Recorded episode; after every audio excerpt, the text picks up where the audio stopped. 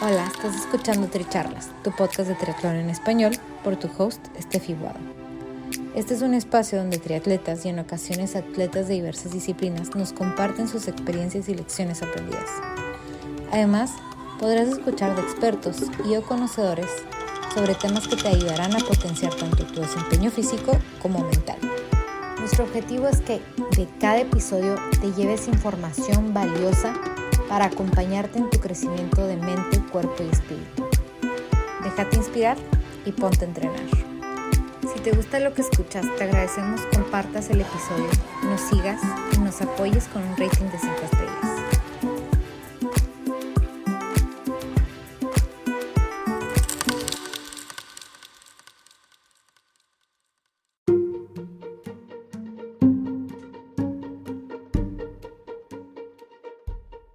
Bienvenidos al episodio 6 de Tricharlas en Acción.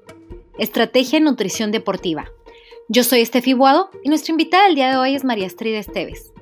María Estrid es licenciada en nutrición especializada en nutrición deportiva. Actualmente, María Estrid es nutrióloga para la selección mexicana de fútbol. En nuestra charla, María Estrid nos cuenta sobre su experiencia como profesional de nutrición asesorando a atletas que practican deportes tanto individuales como en equipo en esta charla hablamos de la diferencia en estrategia según tu deporte y metas. Esperamos lo disfruten.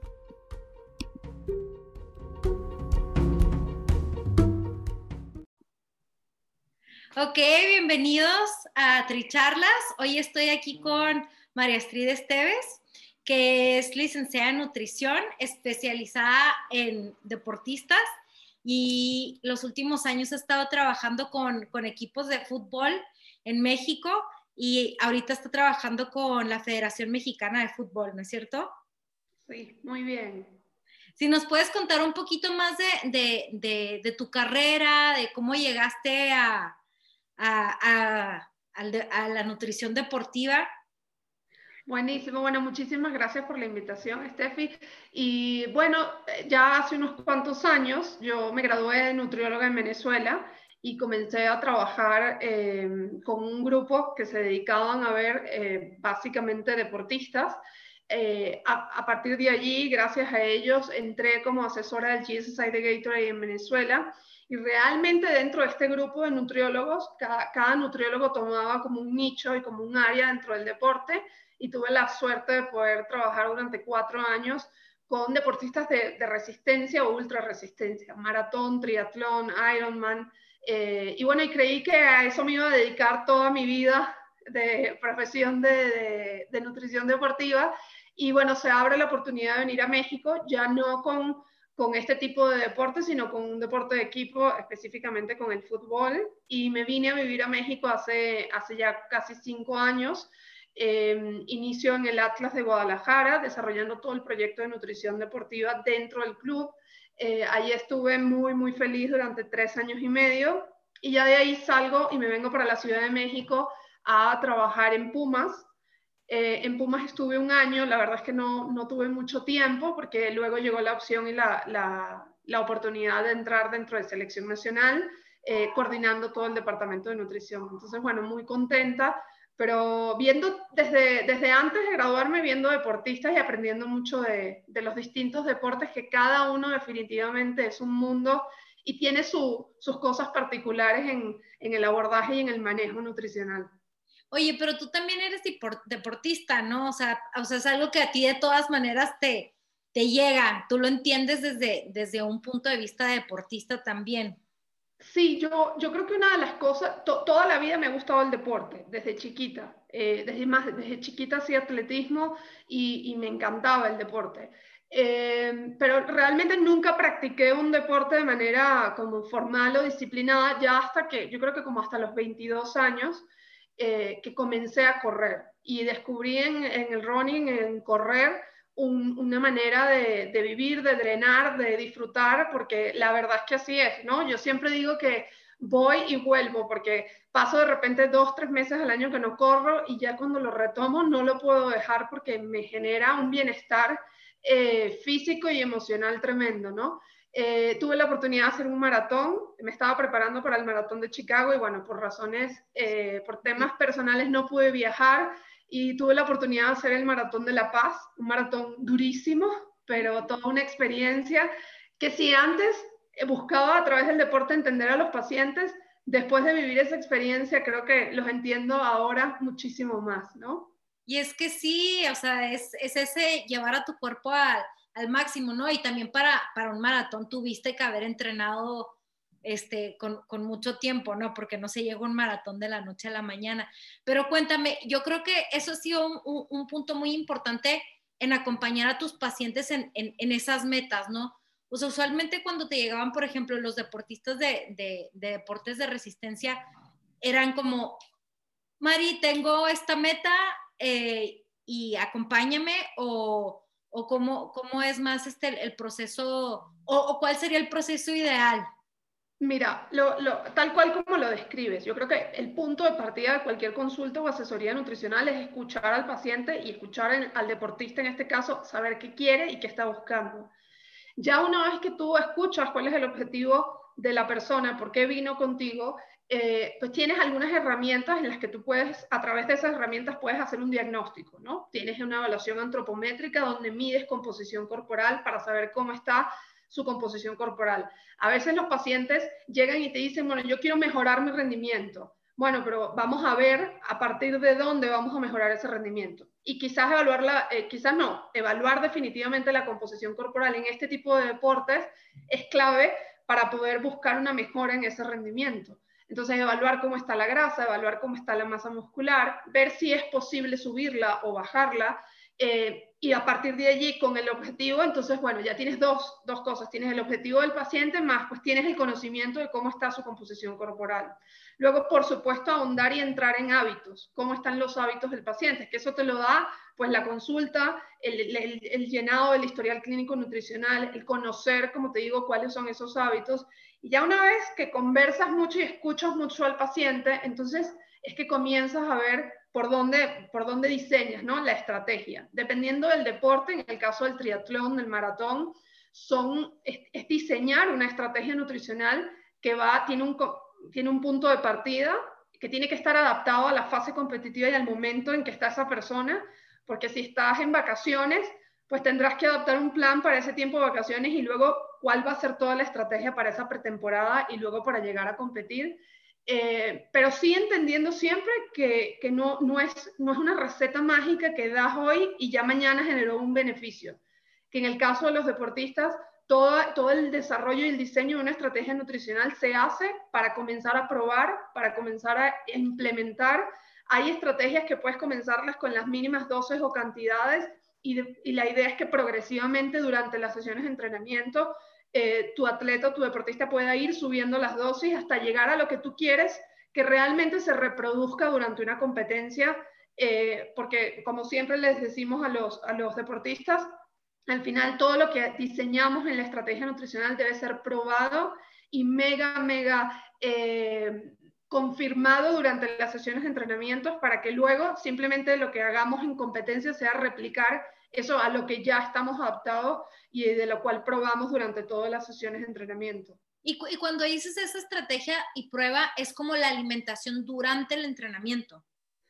Sí, o sea, a ver, siempre yo me gusta dividirlo como en dos grandes partes. Yo siempre les digo, una cosa es la alimentación que vamos a llevar en el día a día, que va a ir orientada y, y va a ir como, le marca mucho la pauta de esa alimentación, por supuesto, las sesiones de entrenamiento, porque no es igual un día que entrenamos fuerza, un día que entrenamos resistencia o un día que entrenamos muy intenso y vamos a hacer una rodada de cinco horas, Exacto. a un día que entrenamos 30 minutos para soltar las piernas, ¿no? Entonces la alimentación pues tiene que ir adaptándose a eso. Y luego están todas estas estrategias en torno a esos entrenamientos que tienen que ver con las cargas de carbohidratos, con los esquemas de, de suplementación, con el esquema de hidratación, que sí debe irse eh, adaptando de manera individualizada y debe irse probando durante las sesiones de entrenamiento. Sí, no, porque el tema de la hidratación es, es clave de todas maneras. Una persona deshidratada ya fue. Sí, hay, hay, hay, hay una frase que a mí me encanta que surge de un estudio que se realizó que eh, establece que una persona que llega a perder el 2% de su peso, te pongo un ejemplo, una persona de 70 kilos que pierde un kilo 400 en una sesión de entrenamiento y ese kilo 400 fue de líquido, puede llegar a ver una disminución en su rendimiento de hasta en un 40 o hasta 50%. Entonces, a mí me da mucha risa porque hay gente que me dice, no María, pero yo no me hidrato nunca. Bueno, imagínate, es probable que siempre hayas estado en un porcentaje por debajo del rendimiento al que hubieses podido llegar si comenzáramos a hidratarnos o te hubieses hidratado. Entonces, es, es, es, es como dice, bueno, no hay, no hay un detalle menor, todos son importantes. O sea, no es nada más que te alimentes bien, es que te hidrates bien porque la hidratación no solo va a impactar tu rendimiento, sino que más va a impactar eh, tus procesos de recuperación. Un cuerpo que está deshidratado no se recupera de la misma manera. Y además eh, forma parte de la hidratación del proceso de recuperación. Entonces es como, está todo, está todo enlazado y, al final eso se va a traducir en que, bueno, eres un deportista, tengas un buen rendimiento, pero además tu estado de salud eh, y las condiciones de tu cuerpo y de físicas y mentales estén, estén a tope. Entonces, eh, la hidratación juega un papel importantísimo y en consulta enseñamos a nuestros deportistas a, conocer cuál debe ser esa cantidad de líquido que debo consumir. Hay líquido, puedes consumir agua normalmente eh, como, un, como, como una fuente de líquido natural, pero en deportes donde hay unas grandes pérdidas de sodio y de electrolitos a través del sudor, es importante eh, consumir agua con esos electrolitos eh, y, además aprovechar de que estoy ya hidratándome, de meterle azúcar para eh, consumir ese carbohidrato. Entonces, uno justamente lo que hace es diseñarle esa estrategia al, deportista con lo que tolera, con lo que necesita y pues con, un orden lógico para cubrir todas las necesidades de un, de un, en este caso, por ejemplo, de un maratonista o de un triatleta durante una sesión de entrenamiento o una competencia. Y bueno, e, e, esa es, esa es la división, ¿no? Como en, el, tu día a día, esto es lo que te estamos planeando en, en, en, tu entrenamiento y luego el día de la competencia es, ok, no vamos a, a meter nada nuevo y se no, de hecho, lo que entrenaste. De hecho, tú, a mí me gusta, tú, tú, tú haces toda esta estrategia, la comienzas a implementar y yo siempre le digo a los pacientes, vamos a comenzar a probarlo, a ver, tenemos todavía mucho tiempo, entonces comenzamos con 30 gramos de carbohidrato y la idea es que tú por hora consumas 90 o 60, dependiendo de lo que vaya a hacer y de la competencia o del tipo de entrenamiento. Pues una persona que no consume nada de carbohidratos, eh, no puedo yo pretender que a nivel digestivo vaya a tener un, buen resultado el darle 60 gramos de carbohidratos de un solo golpe, ¿no? Entonces hay que pues vas diseñando y vas adaptando, por eso los controles son claves en el, en el, en el abordaje y en el, al final en el resultado de estas, de estas estrategias. Entender que no son estrategias estáticas que las pones y ya, no. Esto es, vamos a comenzar de aquí y la idea es llegar con esta estrategia a este, a este punto. Pero entendiendo que hay una evolución, que cada organismo es diferente, que cada paciente es diferente y que la adaptación de ese paciente va a depender de muchos otros factores que tú tienes que ir monitoreando durante el proceso.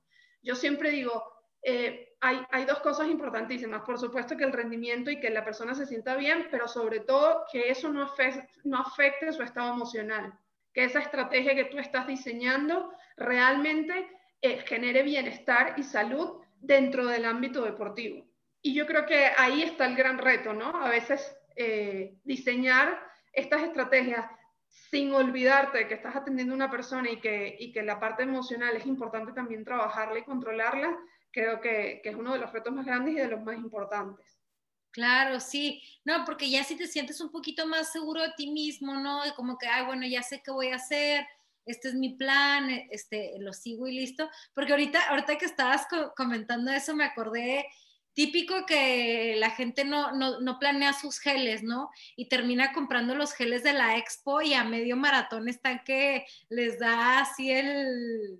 que tienen que correr al baño. Tienen que correr al baño, sí, porque además hay miles de marcas y la, cantidad de, carbohidrato o el tipo de carbohidrato, las combinaciones de carbohidratos de, de los geles a veces no son las mismas.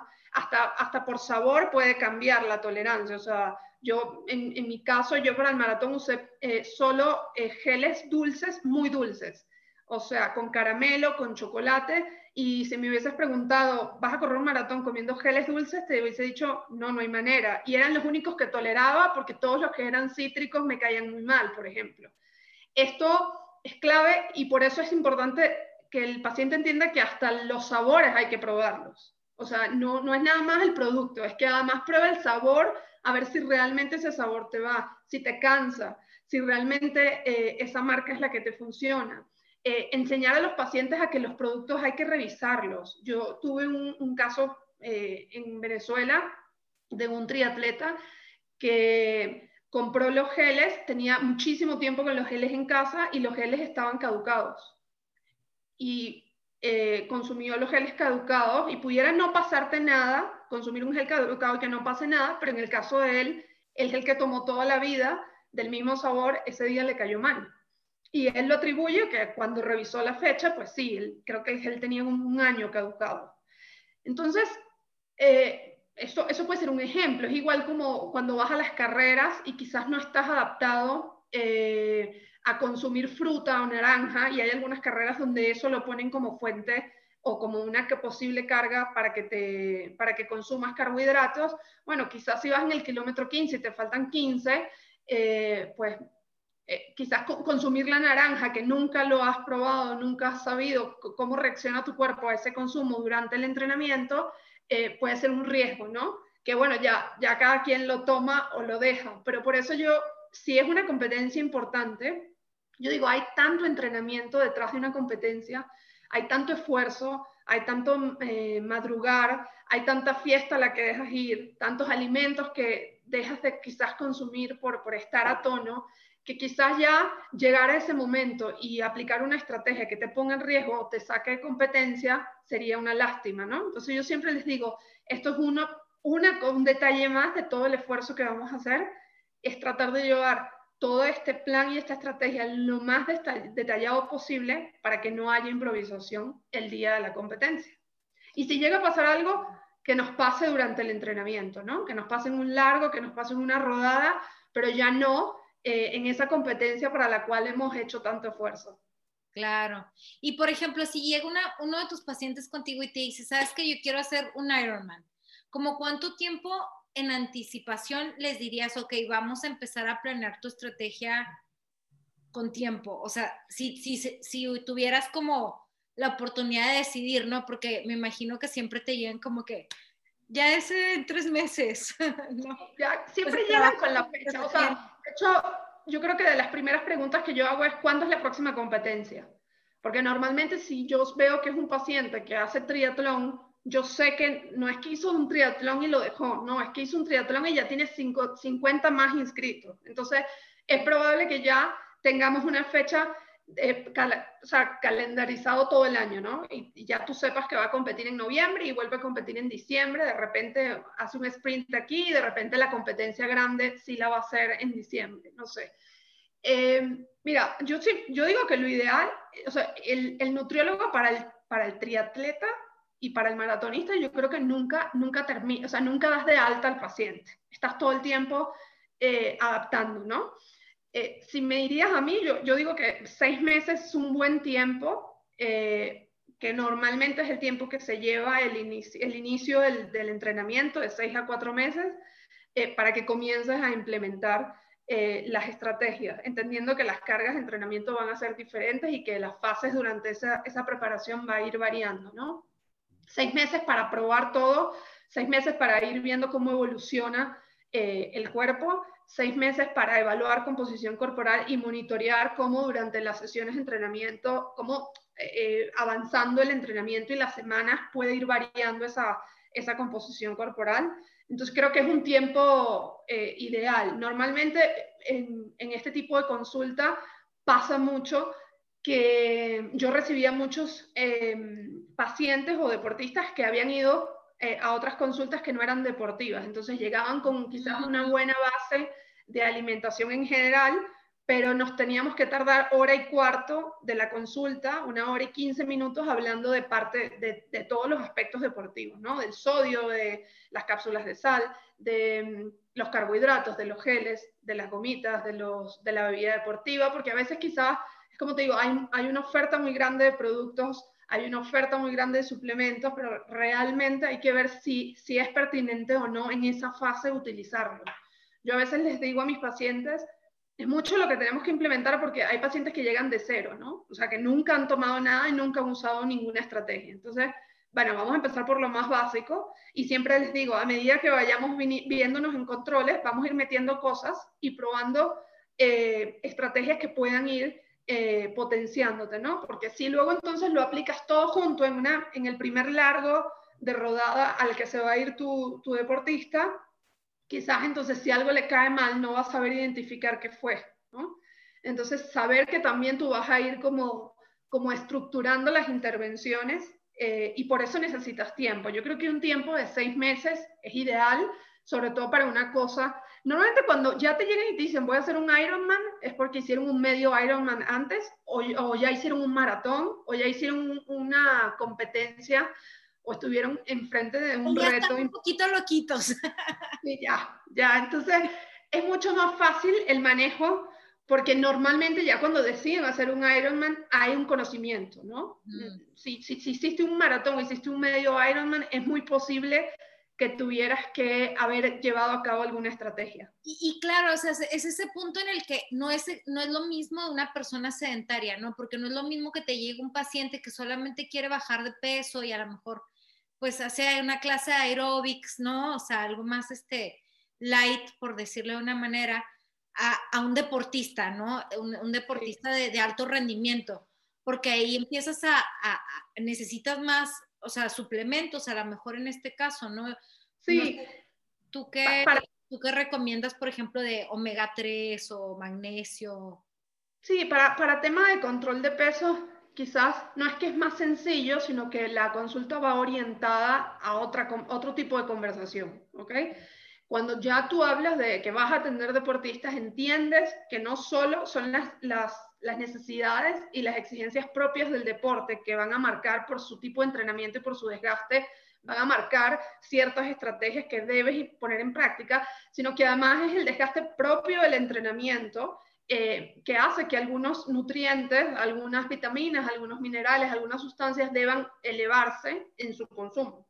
Entonces, no es lo mismo el consumo de vitamina C de una persona que es sedentaria al consumo de vitamina C de una persona que hace las tres disciplinas en un día. Se despierta y sale a correr, el mediodía va y hace natación y en la noche eh, rueda, va, hace algo de bici o hace algo de fuerza o de pesas. No, pues es evidente que ese sistema inmunológico vamos a tener que fortalecerlo un poco más y su requerimiento em, de algunas vitaminas, de algunos minerales y su requerimiento de macronutrientes va a estar eh, condicionado por ese desgaste. Entonces, sí, podemos utilizar el omega 3. Todo, tiene que ser muy bien evaluado y muy bien pensado. Dentro del deporte hay una cosa que es clave también, y es que si bien vamos a dar eh, vitaminas, minerales, antioxidantes y vamos a buscar compensar, también hay fases dentro del entrenamiento donde nos interesa buscar adaptación. Y las adaptaciones a los entrenamientos eh, necesitan que los procesos inflamatorios se den.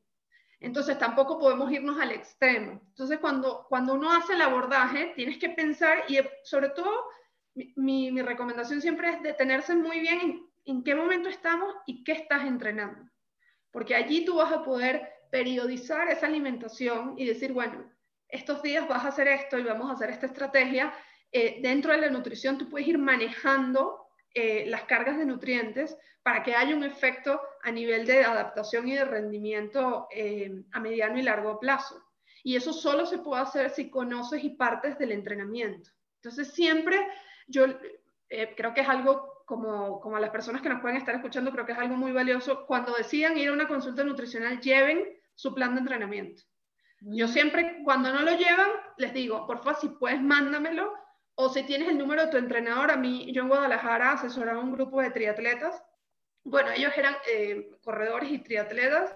Y ya el entrenador lo que hacía era que automáticamente me mandaba a mí semanalmente las sesiones de entrenamiento. Entonces yo podía saber eh, cómo iban a entrenar. Y eso me permitía a mí, en esos cuatro o cinco pacientes que yo tenía, poder hacer adaptaciones. Entonces, es, es yo siempre digo, este es un tema que va más allá de comer frutas y vegetales y de consumir suficiente carbohidratos. Claro, porque es, es, ese tema que dijiste ahorita, ¿no? Es la inflamación y la recuperación, ¿no? Porque al final de cuentas uno como atleta es lo que quiere, como quieres poder recuperarte rápido para que tu cuerpo pueda volver a entrenar al día siguiente y pueda estar otra vez bien, porque también si estoy ahí sufriéndola. Exactamente. hay momentos donde quieres en la mayoría de los momentos tú quieres recuperar rápido, que sea de la mejor manera y que estés listo. Como yo, yo tenía, tuve un mentor, Adolfo Rocha, que decía algo que me encantaba y él decía, eh, el, el pre-entrenamiento de hoy y el post-entrenamiento, mejor dicho, decía, el post-entrenamiento de hoy es el pre-entrenamiento de mañana. Es decir, si tú te recuperas bien, vas a estar listo para poder entrenar al día siguiente, ¿no? Pero hay fases durante esas, o sea, cuando tú te estás preparando para una fase competitiva o, estás dentro de una competencia, habrá momentos donde tú no es, que vas a, no es que vas a comprometer el proceso de recuperación, tú vas a generar ese proceso de recuperación, pero quizás después de cierto tipo de, de, sesiones con ciertas características, vas a favorecer esos procesos que se ocurran de manera normal sin dar un extra, vas a dar los nutrientes que tienes que dar para que el proceso de recuperación se dé, pero para que vas a, buscar también a través de tu intervención que haya una adaptación en ese entrenamiento. Entonces, eso te lleva a dos cosas, a que tienes, no, no puedes ver la nutrición deportiva como, como una ciencia que trabaja solo, sola, porque no es así, es una ciencia que tiene que trabajar de la mano con el fisio, con el médico y por supuesto con el preparador físico y con quien diseña los entrenamientos. Yo creo que lo más valioso que tiene cualquier equipo de entrenamiento de triatlón, cualquier club de corredor, es tener siempre a la mano eh, no solo ese preparador físico o ese entrenador que diseña el entrenamiento, sino también, por supuesto, alguien que pueda eh, hacer la mancuerna con el tema nutricional. Y claro, y, cada cuerpo es bien diferente, ¿no? Porque, por ejemplo, no puedo decirle yo a una amiga, ay, mira, tú y yo más o menos entrenamos igual, cópiate mi plan alimenticio. No, definitivamente no. Hay, hay muchos factores, hasta la genética juega un papel determinante en que tu tipo de dieta tenga que ser de una manera u otra, en que en ti tengamos que usar unos suplementos y no otros. Entonces, no, yo por eso siempre digo, tienes que, o sea, entender que el, el punto de partida de, de, un plan de nutrición tiene que, o sea, tienes que ser tú. Y entonces, si, si mi punto de partida es mi, cuerpo y mi plan de nutrición va a partir de mí, no puedo hacer plan de nutrición de, de Pepita Pérez que está llevando una alimentación, qué sé yo, ¿no? Eh, entender que no todo el mundo responde de la misma manera, que cada organismo es diferente, eh, que los tiempos, hay, hay, mira, hay cosas tan básicas como hay pacientes que pueden 30 minutos antes de salir a correr comerse un plátano y corren perfectos, y yo tengo pacientes que una hora antes se han comido un plátano y al kilómetro 3 me dicen me tengo que parar porque tengo el plátano en la garganta. O sea, de que voy a vomitar porque no lo digiero de la manera correcta. ¿Ok? Entonces, eh, entender que a tolerancia se tienen que ir probando las, las estrategias y que por supuesto el requerimiento de cada quien es individual y que lo determina al final, el, bueno, por supuesto que tu sexo, tu nivel de actividad, eh, tu desgaste en el día, no es lo mismo el desgaste de una persona que está todo el día en una oficina trabajando al desgaste que puede tener una persona que trabaja en una construcción, por ejemplo. Entonces, todas esas cosas se evalúan para que al final ese requerimiento y ese, ese cálculo de las calorías que realmente necesitas consumir para que tu, tu cuerpo no se comprometa y para que tu rendimiento y tu recuperación se dé a tope, eh, sea, sea el adecuado y el correcto. Oye, y ahorita, eh, bueno, María, ahorita que estamos como en, en, este, en esta comparación, ¿no? De, de, de, cómo sería cada persona, ¿cómo lo, ahora que estás también de, de nutricionista de un equipo completo, ¿qué, qué, qué, diferencia hace? Porque también cada jugador tiene su plan alimenticio, o si pueden hacer como una dieta un poquito más grupal, ¿cómo funciona? Mira, eh, bueno, de principio son... Eh, el, deporte, cada deporte determina como el tipo o, el, sí, o la estrategia que vas a diseñar. No tiene nada que ver las estrategias que diseñas. O sea, hay muchas cosas que, y hay muchos puntos de encuentro, ¿no? Entre la estrategia de un triatleta y la estrategia que puedes tener en un equipo de fútbol, por ejemplo. Pero la realidad es que desde que, desde que el perfil del deportista es diferente, ya el trabajo va a ser diferente. Yo siempre digo que esto tiene sus excepciones y que no, no hace a uno mejor o peor, pero hay una realidad y es que el deportista de, de deportes individuales sabe y entiende que tiene que cuidar el descanso, la hidratación, la nutrición, el entrenamiento, porque al momento de competir depende de él y de todo eso que hizo o dejó de hacer.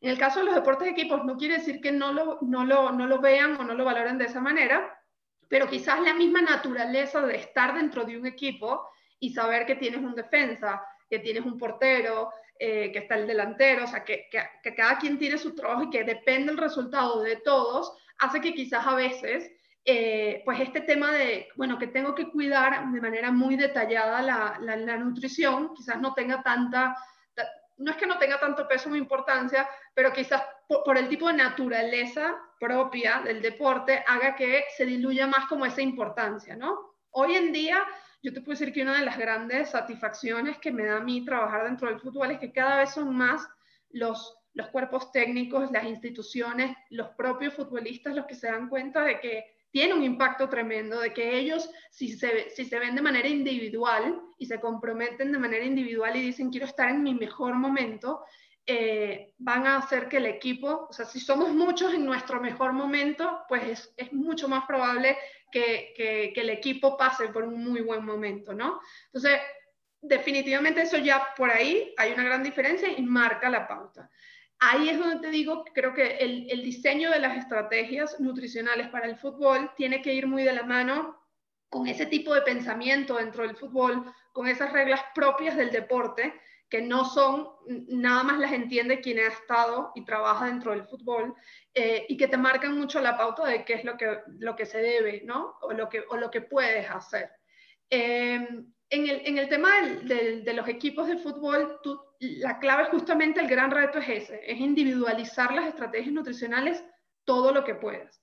No es lo mismo cuando tú estás en tu consulta y ves a un triatleta solo y tienes una hora para atenderlo, a en una mañana eh, tener a 30 jugadoras que tienes que atender y tienes que suplementar y tienes que además dar, preparar proteína, porque el día a día dentro de un equipo de fútbol es bastante absorbente. Entonces, el eso, es parte de, o sea, tú, ya se encargan ustedes como equipo de nutrición de, de darles la proteína, de darles los suplementos.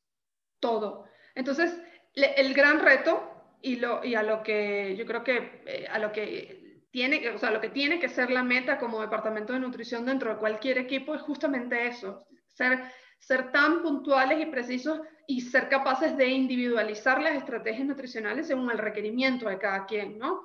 Em, hay, hay, espacios, hay, hay, pruebas que te permiten, por ejemplo, conocer el estado de hidratación de los jugadores mm. eh, y saber cuál es la tasa de sudoración en ciertas condiciones controladas, en ciertas condiciones de clima, eh, y ya tú saber que más o menos cada vez que él esté en esas condiciones, haciendo un tipo de entrenamiento o jugando, como el día de la prueba, él va a sudar y, va a necesitar y requerir tanta cantidad de líquido.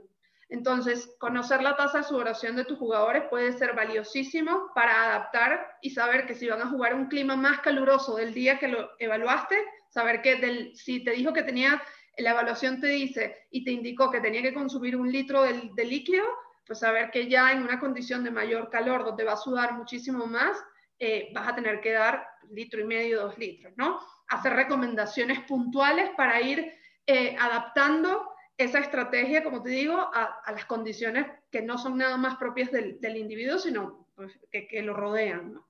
Eh, el tema de las cargas de carbohidrato, igual de la alimentación en general. Manejas unos rangos generales en el fútbol y nosotros sabemos que eh, según nuestro etiquetado de días, un, un, día previo al partido, un menos uno, va a ser un día de alto consumo de carbohidratos. El match day, el día de partido, también. Y ya sabemos unos rangos aproximados eh, de carbohidratos que lo multiplicamos por el peso del jugador y sabemos más o menos cuántas raciones debe llegar, ¿no? La idea es cada, cada vez que, que, tú haces esta, esta intervención es hacerle lo más precisa y lo más, eh, ¿cómo te digo?, lo más específica posible, ¿no? Eh, pues tienes, tienes que, como te digo, ir adaptando, porque no puedes llegar tú el día previo a un partido y decirle, bueno, ok, no estás acostumbrado, pero necesito que te comas eh, ocho tazas de arroz. no, bueno, ya va. Si, no está acostumbrado, quizás lo que puedes hacer ese día es, previo al partido, es hacerle un daño, ¿no? Entonces, el trabajo del nutriólogo dentro de un equipo de fútbol es poco a poco, durante ese torneo y esa pretemporada, ir trabajando de manera muy efectiva con cada jugador. Y yo creo que es clave dentro del fútbol el momento de la comida. Ese momento donde ellos están comiendo. Hoy en día, dentro de selección nacional, nuestros jugadores se alimentan a través del sistema de emplatado. Tenemos un sistema donde ellos pueden ver eh, cuál es el menú del día, escoger, esto todo derivado de la contingencia y pues de esta situación que estamos viviendo de, pandemia. Y esto nos permite controlar que ellos llegan al comedor y cuando llegan ya está su comida eh, en, su, sitio, en su lugar servida, ¿no? Esto, esto con el fin pues, de, de, minimizar los riesgos de contagio y de controlar pues, ese momento del comedor. Eh, pero antes o anteriormente se hacía eh, a través de buffet, de servicio de buffet. Entonces ellos pasaban y se servían lo que querían en el plato. Entonces parte del trabajo del nutrólogo en ese momento era pues decirle, ¿no? Te falta carbohidrato, pon un poco más de vegetales, a ese plato le falta color, que de mí se burlaban mucho porque yo siempre les decía, ese plato no tiene suficientes colores. Entonces, pues un poco, es, es, es un trabajo de estar y, y no nada más estar, sino estar en los detalles. Oye, me, me, encantó eso porque es como también, en parte como una mamá, ¿no? De revisando de, a ver, ¿qué estás comiendo? ¿Qué te hace falta? Sí, yo creo que justo, justo uno de, los éxitos en esa intervención es, es hacerlo, pero no parecer una mamá, ¿no? O sea, que, que sea como la, yo creo que es como una línea muy delgada entre, no, no eres su amiga, tampoco eres su mamá, pero no, obviamente, o sea, eres, eres, eres una profesional que está allí, que es todo lo buena onda del mundo, eh, que tiene todo el conocimiento para apoyarte y que lo que te va a decir no es porque, no es por como, ¿sabes por qué te digo esto de la amiga o de la mamá? Porque quizás cuando nos lo dice un amigo, nos lo dice mi mamá, no tiene tanto impacto o no le quiero hacer tanto caso. Pero cuando me lo dice alguien que me lo está diciendo porque sabe qué es lo que necesito, porque no me lo dice al ojo por ciento, sino que sabe que necesito, eh, a mí, yo me he puesto con el celular y les digo, a ver, multiplica tu peso por 6 ok, estos son los gramos de carbohidratos que necesitas consumir hoy. ¿Sabes cuánto tiene esa cucharada que te está sirviendo? No sé, 15. Ok, y tú necesitas consumir 250. Entonces, ¿cómo vamos a hacer para llegar a 250 si con lo que te serviste de arroz nada más tenemos 15? Eso, ir generando conversación de valor con el jugador o con el deportista para que entienda que hay una ciencia detrás y que lo voy a aplicar no porque mi mamá, la nutrióloga, o mi amiga me lo está diciendo, sino porque realmente lo pones en contexto, lo pones en contexto, ¿no? O sea, esto es lo que necesitas, ¿cómo vamos a llegar aquí? Exactamente. por ejemplo, en, en esas conversaciones me imagino que también te han de decir mucho como de, oye, pero a mí me gusta tomar una cerveza, o me, me encanta comer chocolates, o sea, y ahí también tienes que tú decir, bueno, no te voy a privar de todo, pero Sí, mira, competencia eh, o cómo, cómo manejas eso tú desde un punto de vista profesional. Yo siempre les digo, bueno, yo les digo muchas cosas, pero quizás un punto de partida cuando me dicen esto, lo primero es, a ver, tú escogiste ser, esto es una profesión y, y, y tu profes, todas las profesiones llevan consigo algo de sacrificio, todas, todas. Eh, y, ser futbolista profesional o, dedicarte a un deporte de manera profesional, pues implica que tienes que cuidar lo que comes y lo que consumes. Es como tú, tú eres tu cuerpo, tu cuerpo es tu, tu, principal maquinaria y tu principal móvil o motor para llegar a ese objetivo que tú tienes y hay que darle la mejor gasolina. Eso es como uno básico, ¿no?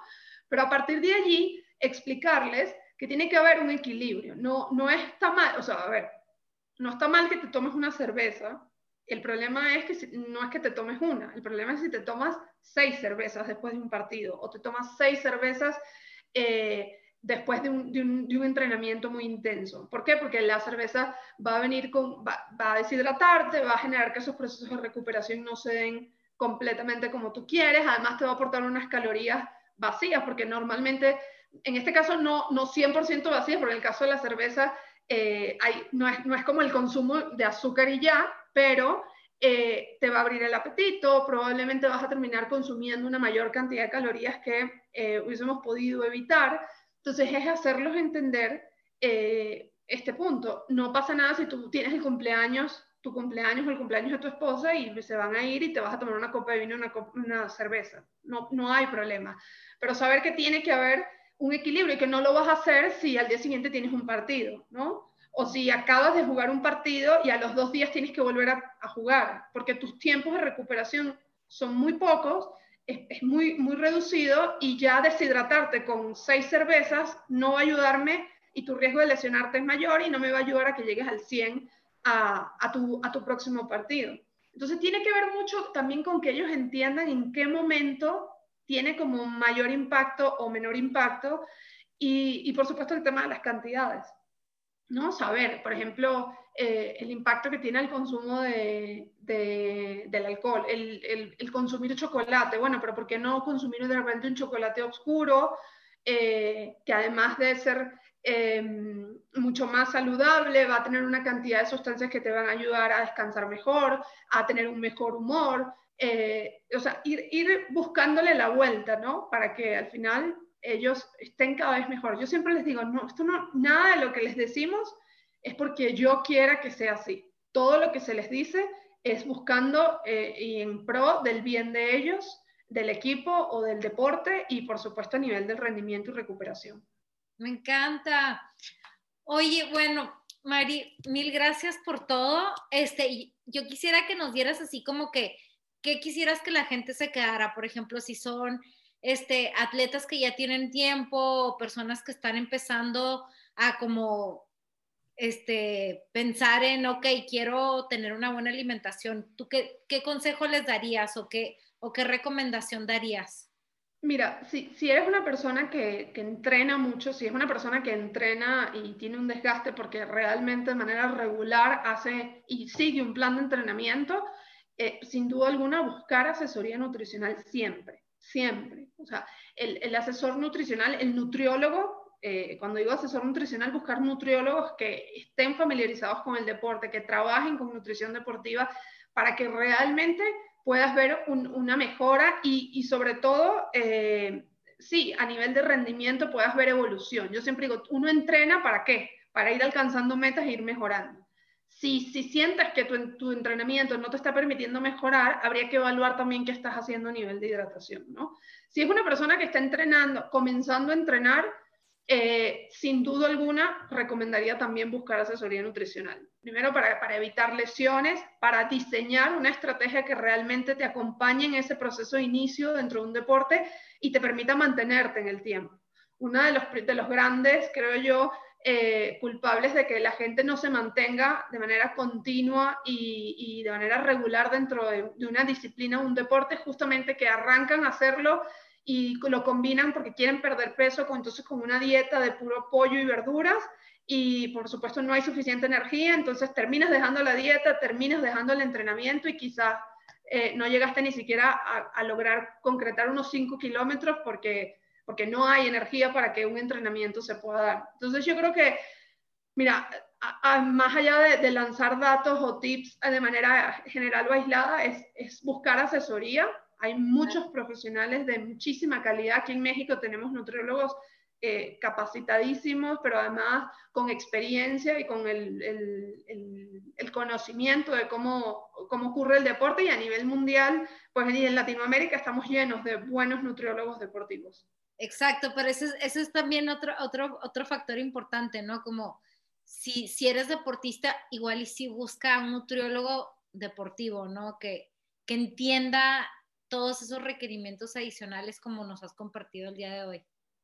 100%, sí, yo creo que, que, que, yo le pondría otra cosa, que, que sea y que se maneje en el mundo deportivo y que haga algún deporte, porque no hay como hacer, el, hacer deporte para entender qué siente realmente esa persona cuando está cansada, cuando está fatigada, cuando no comió suficiente carbohidrato eh, y no se adaptó al entrenamiento. Entonces, sí creo que esos, esas dos cosas te dan como una, un, te, te amplían como tu rango de, de, de, acción y de intervención y te hacen mucho más efectiva tu intervención.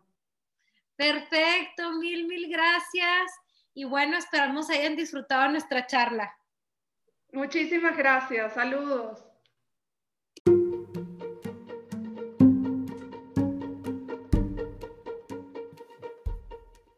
Gracias por ser parte de esta charla.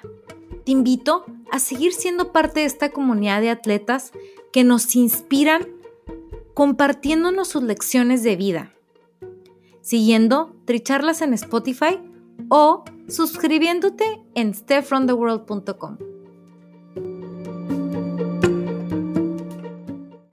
Gracias por ser parte de esta comunidad de atletas inspirando atletas. Este espacio es traído a ustedes en colaboración con Ojana Triathlon, donde atletas de todo tipo nos comparten sus experiencias y lecciones aprendidas a través del deporte.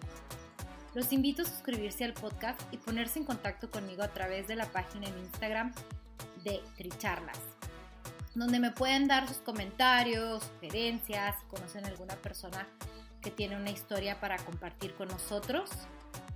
Y estamos en contacto.